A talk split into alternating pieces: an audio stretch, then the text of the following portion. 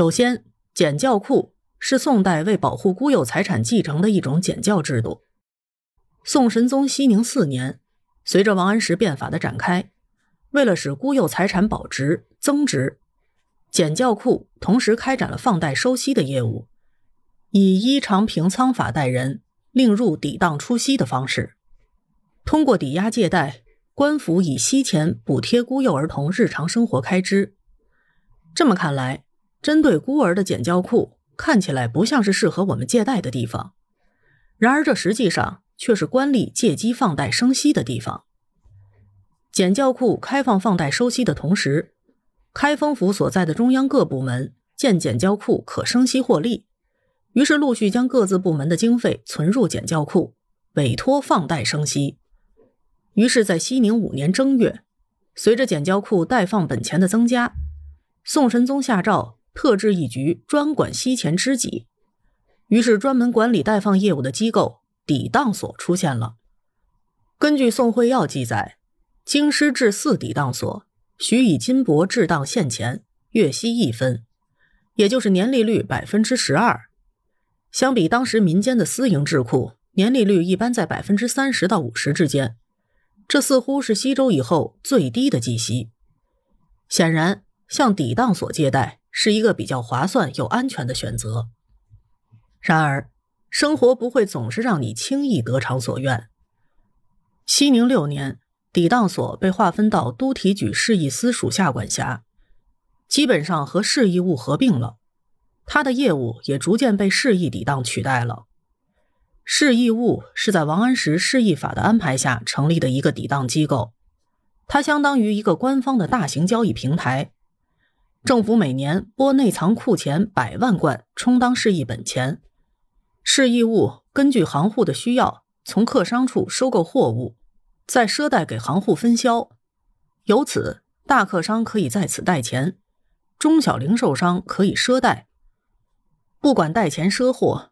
都以地产或者金银等其他产业为抵押，其利息都是年息二分，相当于年息百分之二十。另外还需要缴纳利息百分之十的市利钱，用于利禄的开支。这么说来，如果我们到市义务借贷，尽管是官方的平台，但是计息都快赶上私营智库了。更可怕的是，还有一个巨大的漏洞：利禄的额外开支。以市义务来举例，市义务的批零收入实际上不归国家的财政管理，而是由市义务的官吏支配。那么，官吏的品行成了大客商和零售行户之间最关键的纽带。而北宋的现实情况是，大部分的官吏动用市义务本钱，从客商处贱买货物，再贵卖给零售商。于是，这个过程中本应该由市义务承担的赊贷本息。全都转嫁到了中小零售商身上，而贱买贵卖所赚取的利润差价，则任由官吏中饱私囊。实际上，类似的问题也在王安石的青苗法中出现过。官吏强行贷款贷粮，各户都被易配青苗钱，强制纳息。王安石的变法像是一把双刃剑，一方面抑制了民间高利贷的猖獗，并为政府赚取了利润。而另一方面，却沦为官吏满足其贪念的工具。但无论如何，这场斗争中受难的始终都是平民百姓。看来，想在宋代安全又顺利的借贷也是不容易。那么，元代是否有可能呢？并不。一九二七年，元朝彻底击溃了南宋流亡政府，建立了少数民族为主导的统一政权，同时。带来了高利贷的大魔王沃托钱。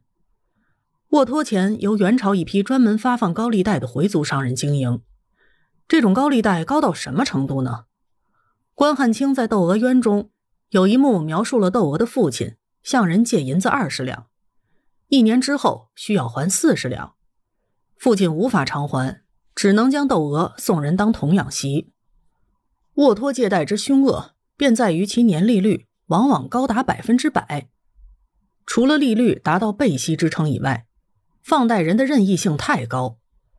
大量的民间借贷还存在严重的复利计息问题，也就是把利息计入本金后重新计息，这种称作阳高息。元代的高利贷像是滚雪球一样，越陡峭的山坡，雪球越滚越大，越滚越快，在粉身碎骨以前，似乎永远都看不到尽头。无论如何，只要高利贷存在，便证明了平民始终无力逃脱封建体系下的经济困境。纵览中国古代的借贷情况，即便管控再严厉，借贷机构再完善，利率再低，平民也困于苦难之间，无从逃脱。回过头来仔细想想，向古人借贷确实挺冒险的。总体说来，古代借贷机构管制太不成熟，安全保障太低，利息太高，尤其债主来讨债的时候。借贷者实在不太可能活着逃过一劫了。